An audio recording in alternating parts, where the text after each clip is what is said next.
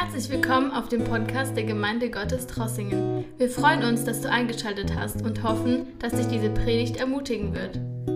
Ja, auch einen schönen guten Morgen von mir. Ich freue mich hier zu sein. Es ist echt schön, die Gemeinde wieder so sehen zu dürfen. Ich glaube, dass Gott heute was tun will. Wer glaubt es auch? Jesus ist auferstanden und deshalb stehe ich heute Morgen hier weil er auferstanden ist. Deshalb sind wir alle heute Morgen zusammengekommen, um das zu feiern. Und ich erwarte was von ihm. Und ich möchte, dass wir heute Morgen von ihm erwarten, weil er hat für jeden von uns was. Er hat für dich genau das Wort, das du brauchst heute Morgen. Glaubst du das? Bevor ich zu meinem Ostertext komme, den ich ausgesucht habe, aus Lukas 24, will ich euch in eine Geschichte mitnehmen, die ungefähr vor 60 Jahren passiert ist. Ich habe vor einigen Monaten ein Buch gelesen von einem Missionar, der um die Welt gereist ist, der ein Missionar in Somalia war und verfolgte Christen befragt hat, was sie so erlebt haben. Und in seinem Buch spricht er nicht nur darüber, was er als Missionar erlebt, sondern er erinnert sich auch zurück an seine Kindheit. Und da ist ein kurzer Abschnitt in seinem Buch, der mich wirklich bewegt hat. Und als ich den gelesen habe, habe ich mir gedacht, wenn ich irgendwann mal an Ostern predigen sollte, äh, dann werde ich diese Geschichte mit der Gemeinde teilen. Und ich, ich will euch diese, diesen kurzen Abschnitt vorlesen, so vier, fünf Minuten.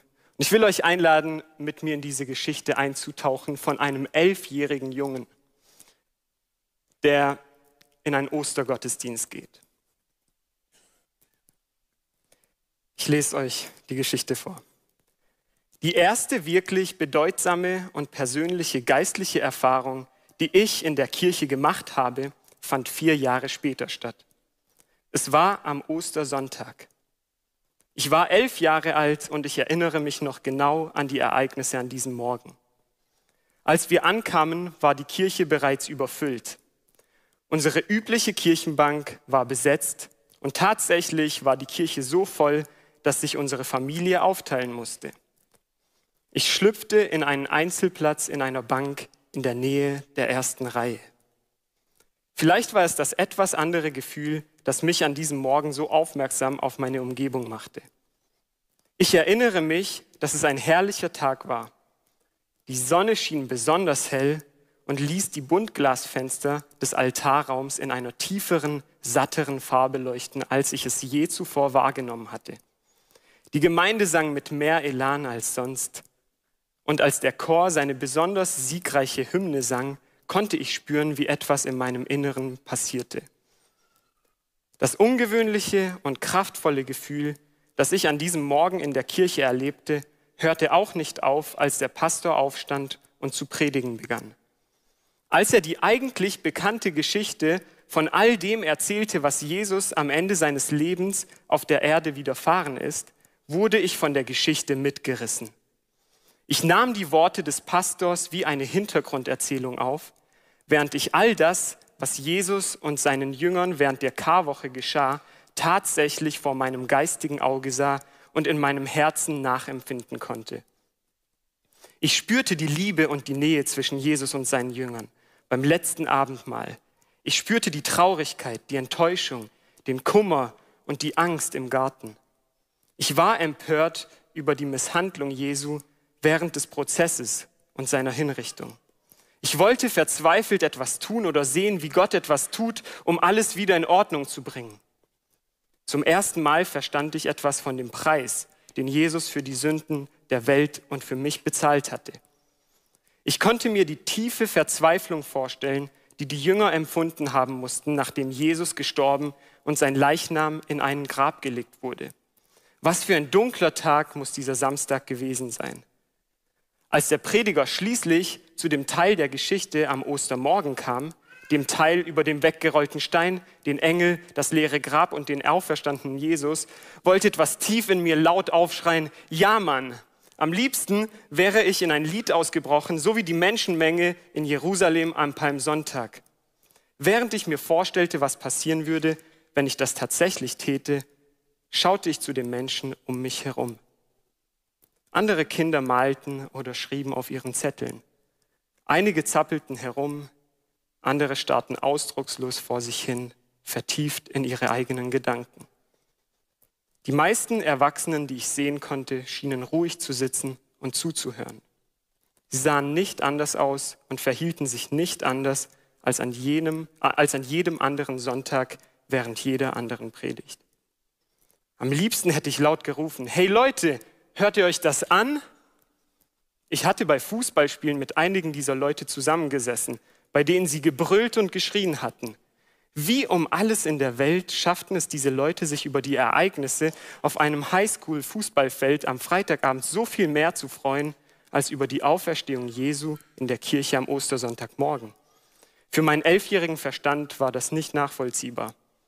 Ich konnte mir einfach nicht vorstellen, wie es sein konnte, dass es niemanden genug interessierte, um diese unglaubliche Geschichte von Jesu Tod und Auferstehung, die wir hörten, wirklich zu feiern.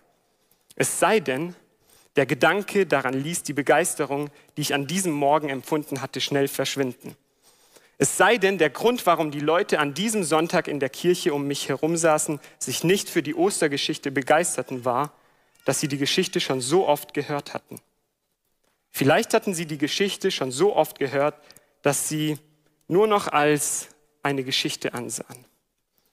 Ich bin mir sicher, sie glaubten, dass es die Wahrheit war aber es war eine Wahrheit, die sehr wenig mit dem echten Leben zu tun hatte. Offensichtlich war es eine Geschichte, die keine große Begeisterung oder Reaktion erforderte. Wahrscheinlich war es nur eine weitere gute Geschichte, vielleicht sogar eine großartige, großartige Geschichte, die ich in meine Es war einmal Akte verbannen musste. Zusammen mit anderen unterhaltsamen und inspirierenden Erzählungen, die ich zu anderen Zeiten gehört hatte. Als ich an diesem Morgen aus dem Gottesdienst am Ostersonntag ging, habe ich genau das getan. Ich hakte die Auferstehungsgeschichte in Gedanken als interessant ab. In den nächsten sieben Jahren meines Lebens fand ich wenig in der Bibel, in der Kirche oder im christlichen Glauben, das mich wieder begeisterte. Als ich diese Geschichte gelesen hat, hat die mich wirklich stark bewegt. Ich habe mir diesen kleinen Jungen vorgestellt, der das erste Mal hört, was Jesus getan hat und das, der das erste Mal versteht, was die Auferstehung eigentlich bedeutet. Und es passt einfach nicht in seinen Kopf rein, wie die Menschen so gleichgültig darüber sein können. Und am Ende kommen wir zu diesem tragischen Punkt, wo der elfjährige Junge sieben Jahre lang uninteressiert an allem ist, was mit Kirche zu tun hat. Mich hat diese Geschichte irgendwie traurig gemacht und zum Nachdenken gebracht. Wie gehen wir mit der Ostergeschichte um? Was für ein Bild vermitteln wir vielleicht an junge Leute, die das erste Mal verstehen, was Jesus getan hat wenn sie uns anschauen?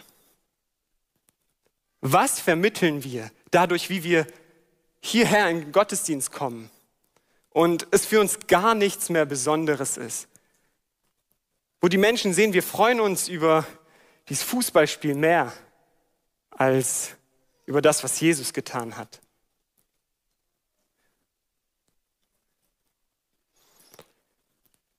Der Autor, der nennt den Grund, warum sich die Menschen wahrscheinlich nicht freuen. Und zwar freuen sie sich wahrscheinlich nicht, weil sie sich an die Ostergeschichte gewöhnt haben. Sie haben sie jedes Jahr gehört. Jedes Jahr, sie war schon so normal. Und ich denke, das ist eins der größten Gründe. Aber ich denke, es gibt noch einen zweiten Grund. Und zwar, wenn wir uns nicht über Ostern freuen, und Ostern ist ja das Fest, wo wir die Auferstehung von Jesus feiern. Also das Fest der Auferstehung. Wenn wir uns nicht über Ostern freuen, dann haben wir nicht verstanden, was die Auferstehung für mich bedeutet. Dann haben wir nicht verstanden, was für einen Wert die Auferstehung für mein Leben hat. Und genau das ist heute Morgen mein Titel. Ich will darüber sprechen, was bedeutet die Auferstehung für mich? Was bedeutet die Auferstehung für mich?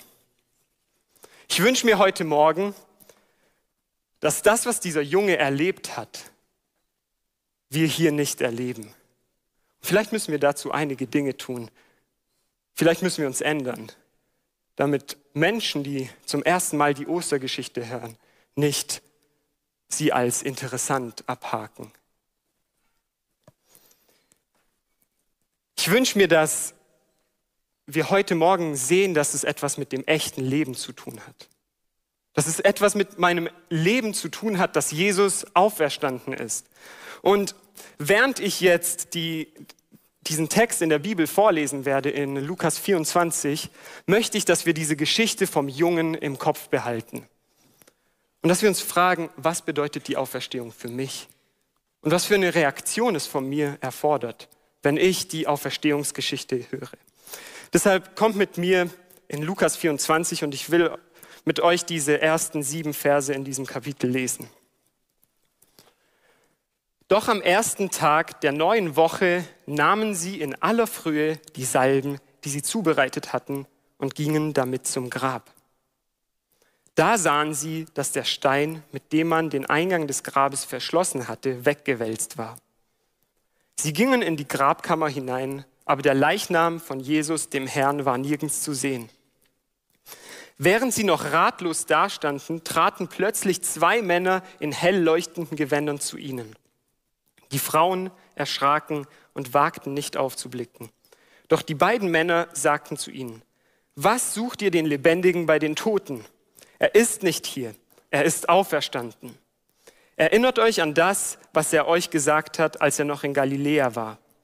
Der Menschensohn muss in Hände sündiger Menschen gegeben werden. Er muss gekreuzigt werden und wird drei Tage danach auferstehen. Jesus, ich danke dir für diesen Morgen. Ich danke dir, dass wir als Gemeinde, als dein Leib, als dein Volk zusammenkommen dürfen und dieses Fest feiern dürfen. Jesus, ich danke dir, dass du für uns gestorben bist, für alle unsere Fehler, für alle unsere Schuld und dass du auch wieder auferstanden bist und uns dadurch gezeigt hast, dass alles, was du gesagt hast, alles, was du getan hast, die Wahrheit ist, Jesus.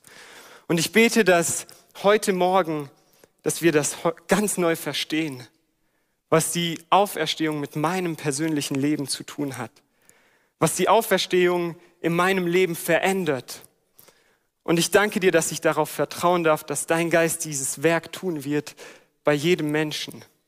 Und wir wollen erwarten, dass du uns das ganz neu zeigst und dass wir uns dann wirklich freuen können darüber, was du getan hast. Amen. Wir sind hier in der Geschichte von Ostern. Und was hier passiert ist, die Frauen, die Jesus nachgefolgt waren, stehen am dritten Tag, nachdem der Sabbat vorbei war, früh auf und gehen zum Grab. Ich habe mich gefragt, mit was für einer Motivation diese Frauen zum Grab gegangen sind. Und ich dachte mir, vielleicht sind sie zum Grab gegangen, weil sie mit dem Thema Jesus abschließen wollten. Aber sie wollten dem Ganzen ein schönes Ende geben. Es waren schöne drei Jahre, in denen sie Jesus nachgefolgt sind. Aber jetzt wollen wir allem, was passiert ist, ein würdiges Ende geben und dann werden wir weitermachen mit dem Leben. Die Frauen haben alles erlebt, was in dieser Woche vorher passiert ist. Sie haben den Einzug nach Jerusalem gesehen, aber dann auch, wie sich die Stimmung gedreht hat, wie die Menschenmenge gegen Jesus aufgestanden ist und am Ende, wie Jesus ans Kreuz genagelt wurde.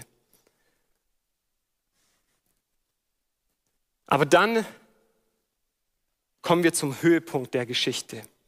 Und zwar der Höhepunkt der Geschichte an Ostern ist die Auferstehung. Das ist so, weil dieses Ereignis alles umdreht.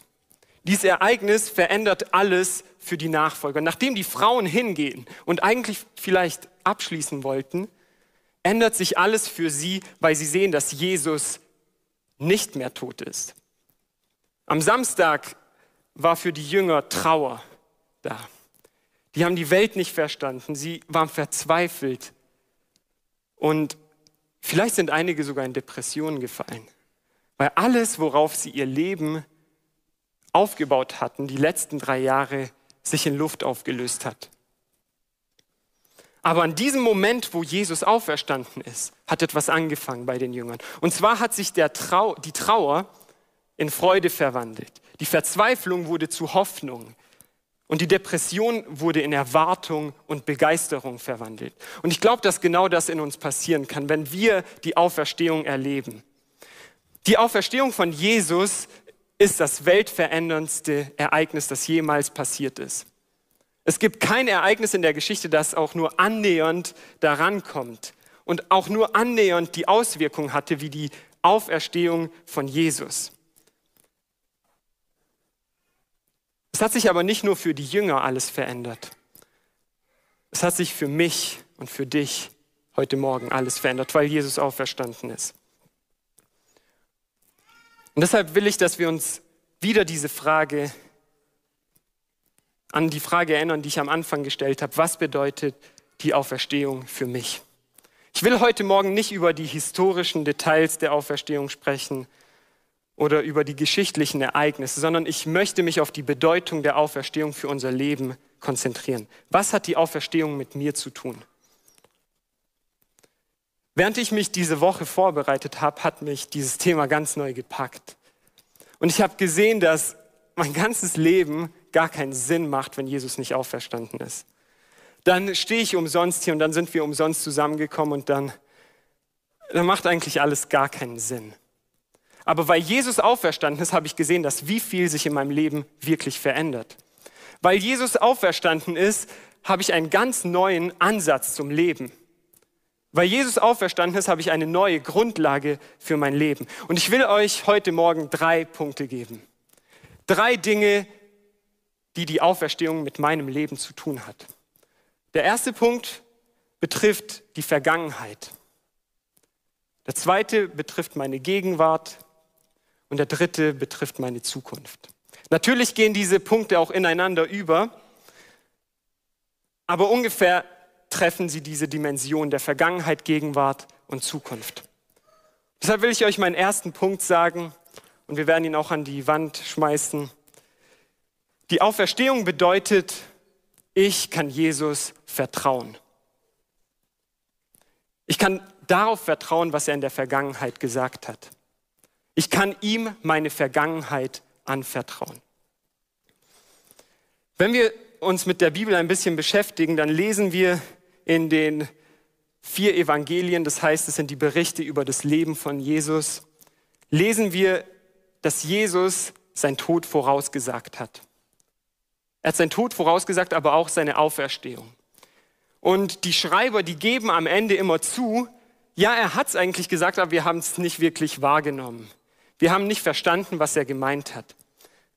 Ich will euch ein Beispiel davon zeigen in Lukas 9, Vers 22. Denn der Menschensohn wird vieles erleiden müssen, sagte er, also Jesus, und wird von den Ältesten, den führenden Priestern und den Schriftgelehrten verworfen Schriftgelehrten verworfen werden. Er wird getötet werden und am dritten Tag auferstehen. Also Jesus sagt eigentlich die ganze Reihenfolge, wie das Ganze passieren wird, voraus. Und wenn man die Bibel sonst noch im Zusammenhang mit der Auferstehung liest, dann merkt man, dass eine Sache auffällt. Und zwar, wenn Jesus tot geblieben wäre, dann wäre er auch nur ein weiterer Mensch gewesen. Er wäre ein Lügner gewesen und alles, was er gesagt hat, wäre vielleicht nicht mehr als eine schöne Empfehlung für ein bisschen besseres Leben. Aber dadurch, dass Jesus auferstanden ist, hat er gezeigt, dass alles, was er gesagt hat, wirklich wahr ist.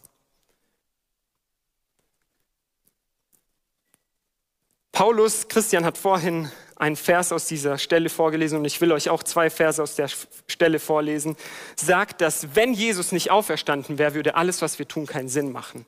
Und unser ganzer Glaube wäre eine Illusion, die wir uns irgendwo erfunden haben. Also alles hängt an dieser Tatsache der Auferstehung. Ich habe hier zwei Verse in 1. Korinther 15, wo Paulus dieses Thema behandelt. Das könnt ihr euch zu Hause durchlesen. Es ist ein Hammerkapitel. Aber ich lese euch nur zwei Verse daraus vor. Vers 14. Und wenn Jesus nicht auferstanden ist, ist es sinnlos, dass wir das Evangelium verkünden und sinnlos, dass ihr daran glaubt. Und dann Vers 17.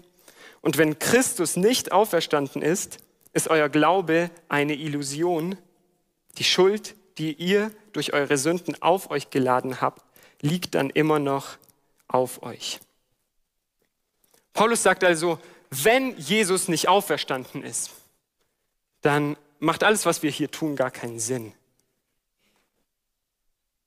Wenn Jesus auferstanden ist, dann ist die ganze Mühe umsonst, die er betreibt, um Menschen diese Nachricht weiterzugeben, dass Gott Mensch wurde und gestorben ist und wieder auferstanden ist, damit wir nicht mehr für unsere Sünden bestraft werden müssen. Aber auf der anderen Seite kommt Paulus dann zum Schluss, dass er sagt, weil Jesus auferstanden ist, hat er bewiesen, dass er Gott ist. Und dadurch können wir sehen, dass alles, was er sagt, wahr ist. Und deshalb ist es so, dass die Auferstehung für mich bedeutet, ich kann Jesus vertrauen. Wir können auf alles vertrauen, was Jesus gesagt hat. Wir können uns sicher sein, unser Glaube ist keine Illusion. Wir können uns sicher sein, unsere Schuld ist schon vergeben. Wir müssen nicht mehr mit dieser Last leben, dass wir irgendwann noch für unsere Fehler rangenommen werden und bezahlen werden müssen. Wir müssen keine Angst mehr vor Strafe haben, weil Jesus für unsere Sünden bestraft wurde. Und deshalb kann Jesus uns dieses Geschenk des ewigen Lebens umsonst anbieten. Und dann können wir ihm aber auch mit unserer Zukunft vertrauen. Wir können uns sicher sein, dass wir ewig mit Jesus leben werden und dass wir für immer mit ihm sein werden. Aber es ist nicht nur diese Sache, sondern alles, was Jesus gesagt hat, ist wahr für uns. Alles, was er versprochen hat. Jesus hat versprochen, ich werde immer bei dir sein. Und wir müssen uns mal bewusst machen, der, der alles geschaffen hat, der weiß, wie jedes Detail in jedem Lebensbereich funktioniert, will immer bei dir sein und ist auf deiner Seite. Ich glaube, das gibt uns eine sichere Grundlage für unser Leben. Und wir können alles, was Jesus gesagt hat, als Grundlage für unser Leben nehmen. Und Jesus verspricht, dass das uns dann zu einem erfüllten Leben führen wird. Jesus führt uns zu einem erfüllten Leben. Wenn wir uns ein bisschen über unsere Probleme als Menschen Gedanken machen, dann merken wir, dass eins unserer größten Probleme das ist, dass wir uns immer um uns selbst drehen. Wir drehen uns um uns selbst. Wie kann es mir besser gehen? Wie kann ich besser aussehen? Wie kann ich besser dastehen? Wie kann ich noch mehr haben? Wie kann ich an eine höhere Position kommen? Und äh, vielleicht ist es am Anfang ein bisschen aufregend, wenn man da ein bisschen reinkommt in dieses Denken. Und vielleicht tun die ersten Erfolge ziemlich gut. Aber nach einer Zeit wird jeder Mensch merken, dass es einfach nur müde macht und nirgendwo hinführt. Wenn ich mich um mich selbst drehe, ist mein Leben sinnlos. Wenn ich mich um mich selbst drehe, werde ich früher oder später merken, dass alles, was ich mache, gar keinen Sinn macht.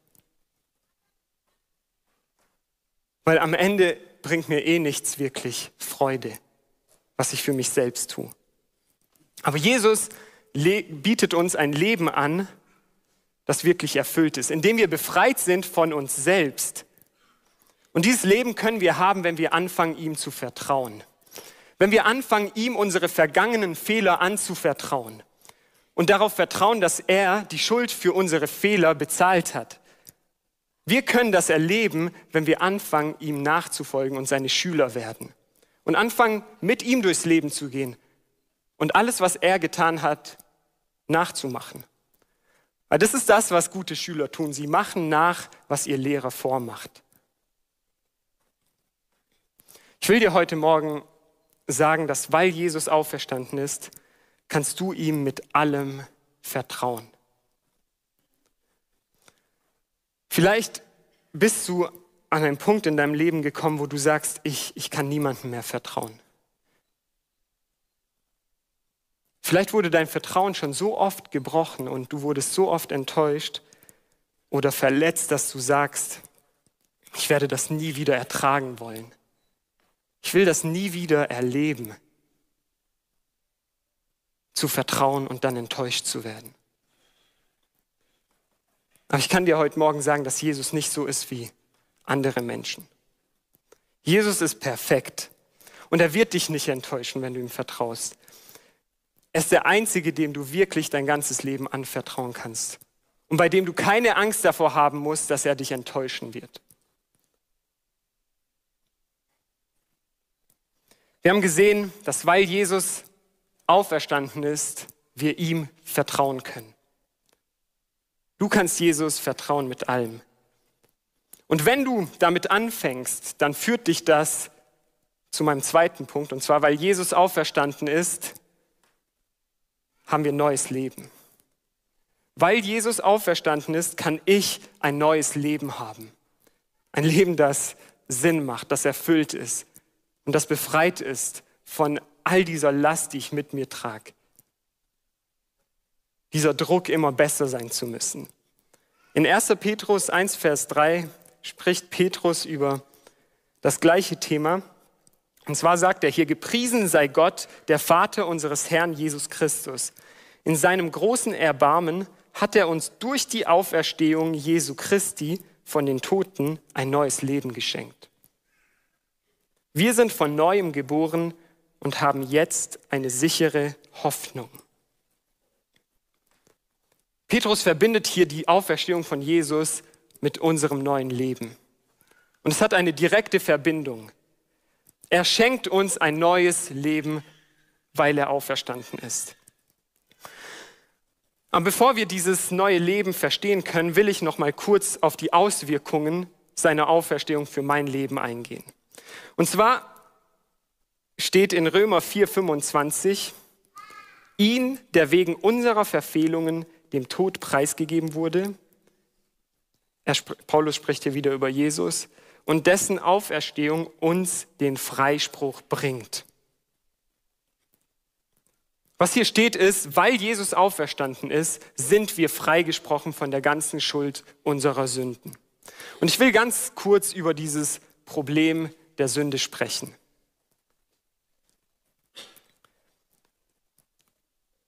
Wir machen gerade als Gemeinde einen Glaubensgrundkurs und da sind so 20 Leute dabei und wir reden über diese Probleme immer wieder. Was bedeutet es, Jesus nachzufolgen? Was ist überhaupt unser Problem? Und dann kommen wir zu Sünde und wir haben versucht, als Gruppe darüber zu sprechen und wir kamen zum Ergebnis, dass Sünde bedeutet, das Ziel zu verfehlen. Sünde bedeutet, ich verfehle das Ziel. Und das hat, um, das verstehen, um diesen Ausdruck zu verstehen, müssen wir verstehen, wozu wir geschaffen wurden. Gott hatte einen ursprünglichen Plan mit uns Menschen. Er hat uns einen Zweck gegeben und uns mit einem Zweck in diese Erde gesetzt. Und er hat uns Prinzipien gegeben, mit denen wir wirklich ein erfülltes Leben geben können, leben können. Aber wenn wir nicht mehr danach leben, dann verfehlen wir dieses Ziel, das Gott uns gegeben hat. Und das bezeichnet die Bibel als Sünde. Und das Problem von der Sünde ist, Sünde verdient eine Strafe. Sünde kann nicht bei Gott existieren. Und mehr als das, Sünde macht unser Leben zur Hölle. Wir sehen es, wie dieser Wunsch nach Macht im Moment ein Land in Europa zur Hölle macht. Wie die Tatsache, dass Menschen nicht nach dem Zweck leben, für den sie geschaffen wurden, sie dazu führt, dass ihr Leben zur Hölle wird. Und schlussendlich führt die Sünde zum Tod. Und das ist unser Problem von uns allen. Und wir, wir dürfen nicht anfangen zu denken, dass wir besser sind. In uns allen ist dieses Potenzial, uns selbst und anderen das Leben zur Hölle zu machen.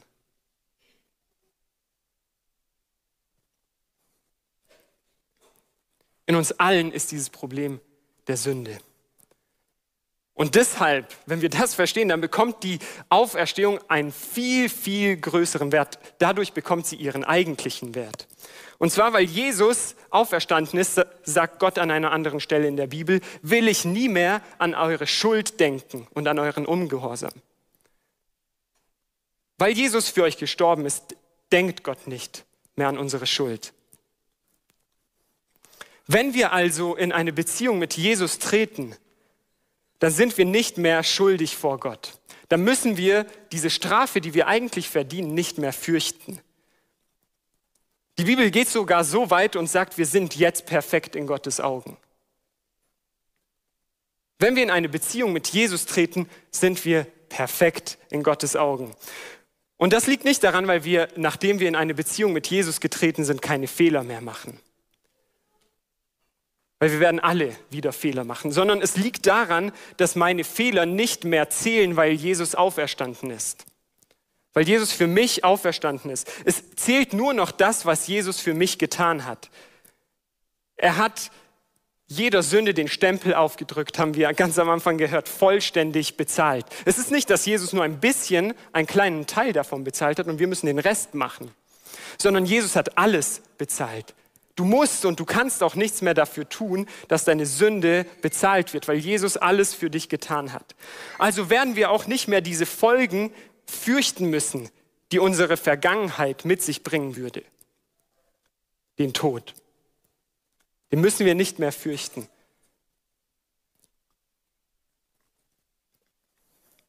Und wir können uns jetzt an dem Punkt fragen, wenn wir sehen, dass die Auferstehung dieses Problem unserer Sünde löst, können wir uns fragen, was, mach, was ist jetzt für mich möglich?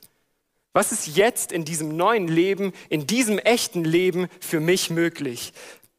Und Jesus gibt uns die Antwort darauf. Es ist ein erfülltes Leben, in dem wir mit Gott zusammen durch das Leben gehen. So wie es eigentlich gedacht war. Dass wir das, was er uns gegeben hat, verwalten können. Es ist ein Leben in Freiheit. Freiheit davon, dass wir das tun müssen, wozu uns unsere Neigungen treiben. Dinge, die uns an einem Punkt Spaß gemacht haben und danach uns einfach nur noch dazu drängen, es wieder machen zu müssen.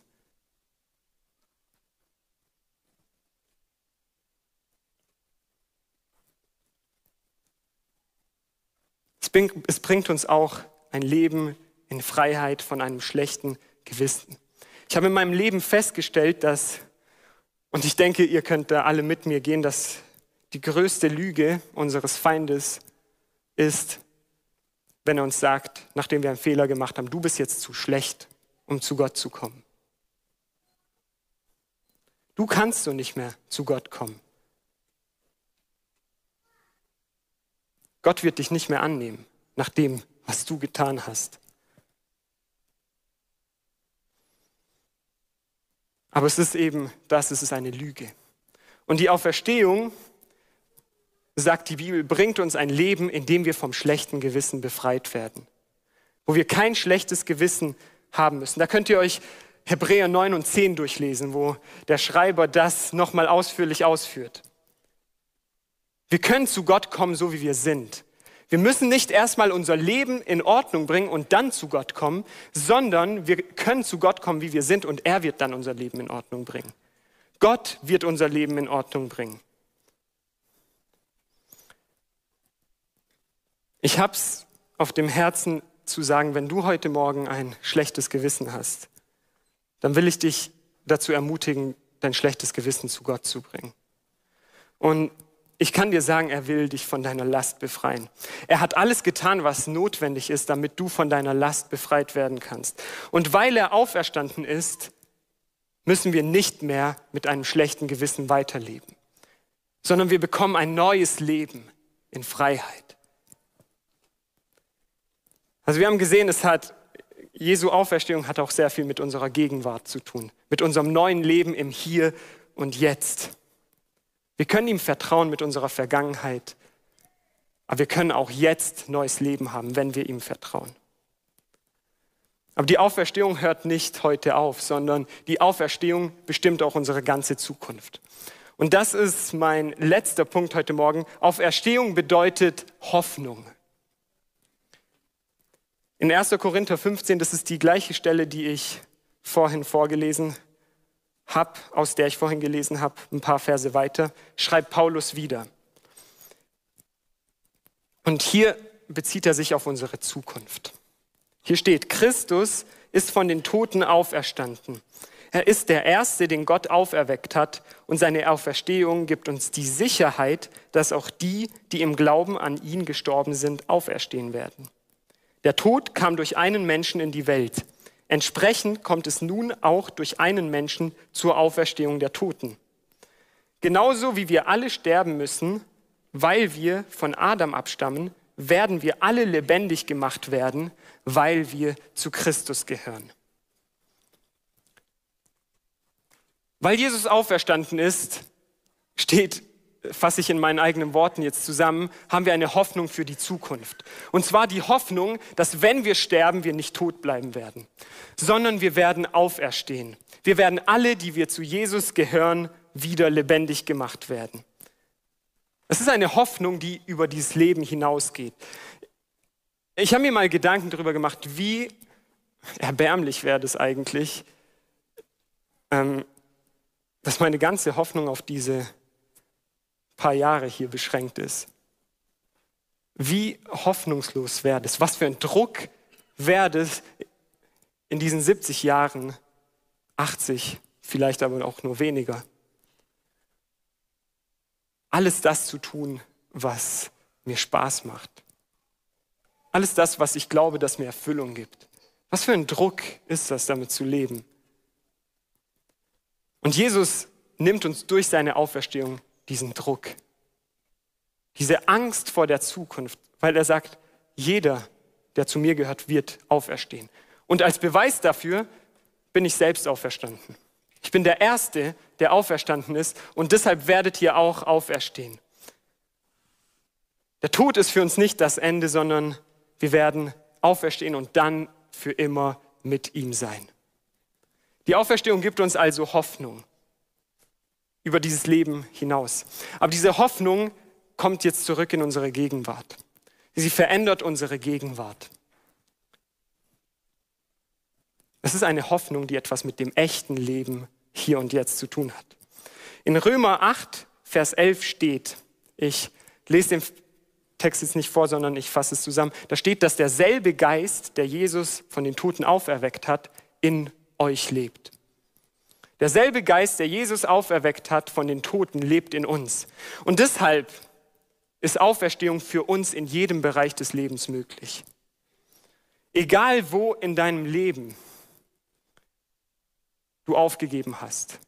Und diese Wahrheit hat Gott diese Woche so klar zu mir gesprochen. Egal wo du ans Ende gekommen bist und Hoffnung aufgegeben hast wo du die Hoffnung sterben gelassen hast.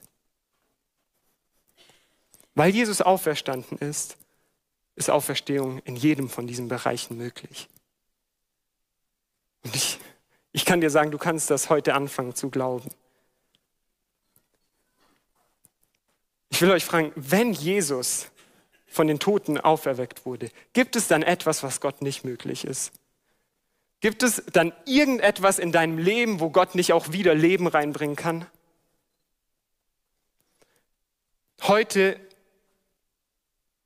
an diesem Ostersonntag, ist ein Tag, an dem ein Wendepunkt in unserem Leben passieren kann.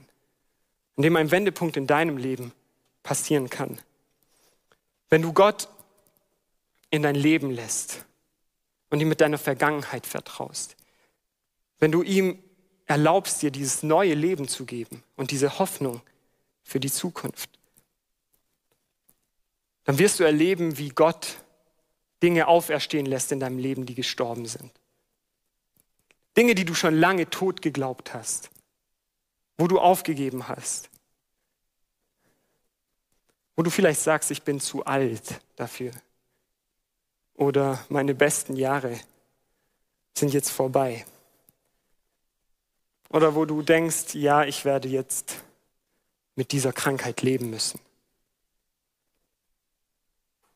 ist es Gott denn nicht möglich, dich auch zu heilen, wenn Jesus auferstehen konnte?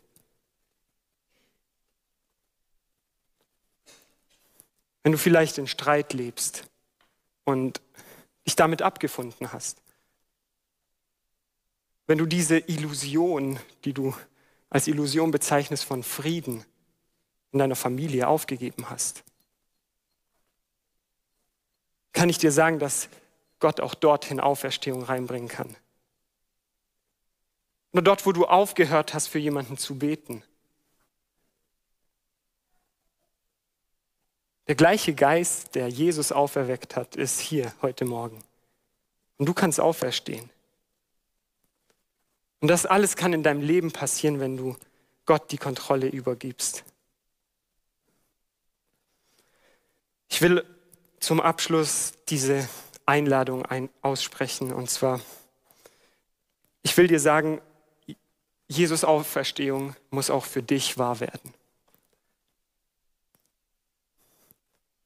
Es ist schön und gut, wenn wir uns dieses historische Ereignis anhören und dann wieder rausgehen, es aber nichts mit uns zu tun hat. Gott hat eine Lösung für alle unsere Probleme vorbereitet. Und jetzt ist es an uns, darauf zu antworten. Du musst dich persönlich dazu entscheiden, eine Antwort darauf zu geben, was Jesus getan hat. Vor einigen Wochen ist mir hier in einer Predigt eine, eine Sache ganz groß geworden. Und zwar in einem anderen Auferstehungsbericht im Markus-Evangelium lesen wir, wo der Engel zu den Frauen sagt, geht zu den Jüngern und auch zu Petrus.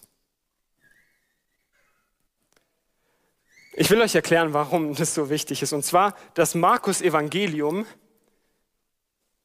wurde aus Informationen von Petrus geschrieben. Und Petrus ist also der Verfasser von diesem Text. Wenn wir uns die Geschichte von Petrus anschauen, dann können wir vielleicht verstehen, was hier passiert. Petrus hat Jesus verraten. Die anderen Jünger sind weggelaufen, aber Petrus ist so weit gegangen und hat gesagt, nee, mit dem Typen, mit dem ich drei Jahre unterwegs war und auf den ich mein ganzes Leben aufgebaut habe, den kenne ich gar nicht. Und Petrus war vielleicht an diesem Punkt, wo er gesagt hat, ja, die anderen sind zwar weggelaufen, sie sind die Jünger, aber ich bin kein Jünger mehr. Ich bin kein Nachfolger mehr von Jesus. Aber Jesus ist es wichtig, dass auch Petrus es weiß. Der denkt, er ist jetzt zu schlecht, um Jesus sein Nachfolger zu sein. Du bist nicht zu schlecht für Jesus.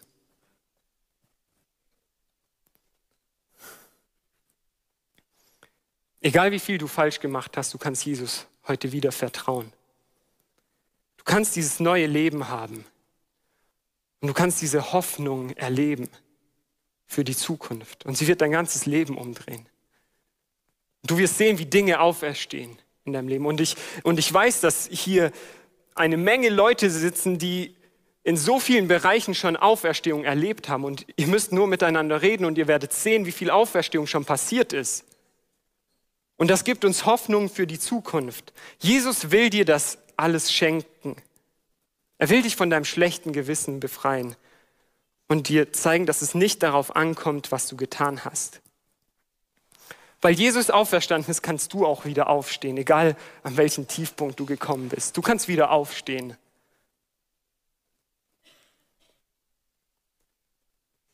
Lass uns jetzt auch gemeinsam aufstehen. Ich will noch einen abschließenden Vers lesen. Und zwar will ich euch wieder an diese Geschichte erinnern, mit der ich angefangen habe, wo der Junge, der elfjährige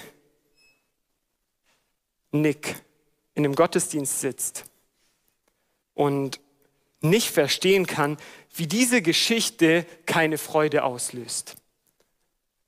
Petrus schreibt dazu, nachdem er die Ereignisse in den ersten fünf Versen in seinem ersten Kapitel in seinem Brief aufgeschrieben hat, kommt er zu dem Schluss, dass er sagt, ihr habt also allen Grund, euch zu freuen und zu jubeln. Auch wenn ihr jetzt nach Gottes Plan für eine kurze Zeit Prüfungen verschiedenster Art durchmachen müsst und manches Schwere erleidet. Wir haben allen Grund, uns zu freuen, weil Jesus auferstanden ist. Und ich will dich, ich will dich heute Morgen einladen. Und das ist nicht eine Einladung von mir, sondern das ist eine Einladung von Jesus. Wenn du heute Morgen hier bist und sagst, ich will diese Auferstehung in meinem Leben erleben, dann will ich dich dazu einladen, Jesus eine ehrliche Antwort zu geben, ihm dein schlechtes Gewissen zu bringen, ihm deine Fehler zu bringen, die Last, die dieses Leben mit sich bringt, wenn du, wenn es dir die ganze Zeit nur um dich selbst geht. Ich will dich auch einladen, die Ältesten werden hier sein und Christian und sie werden für euch beten, wenn ihr das wünscht. Aber ich will dir sagen, du kannst heute Morgen glauben, dass Auferstehung in deinem Leben passieren kann. Was glaubt ihr, was passieren würde, wenn unser Leben zeigt, dass die Auferstehung real ist? Wie viele Menschen brauchen diese Hoffnung? Und die Gemeinde muss der Ort sein, an dem sie diese Hoffnung finden.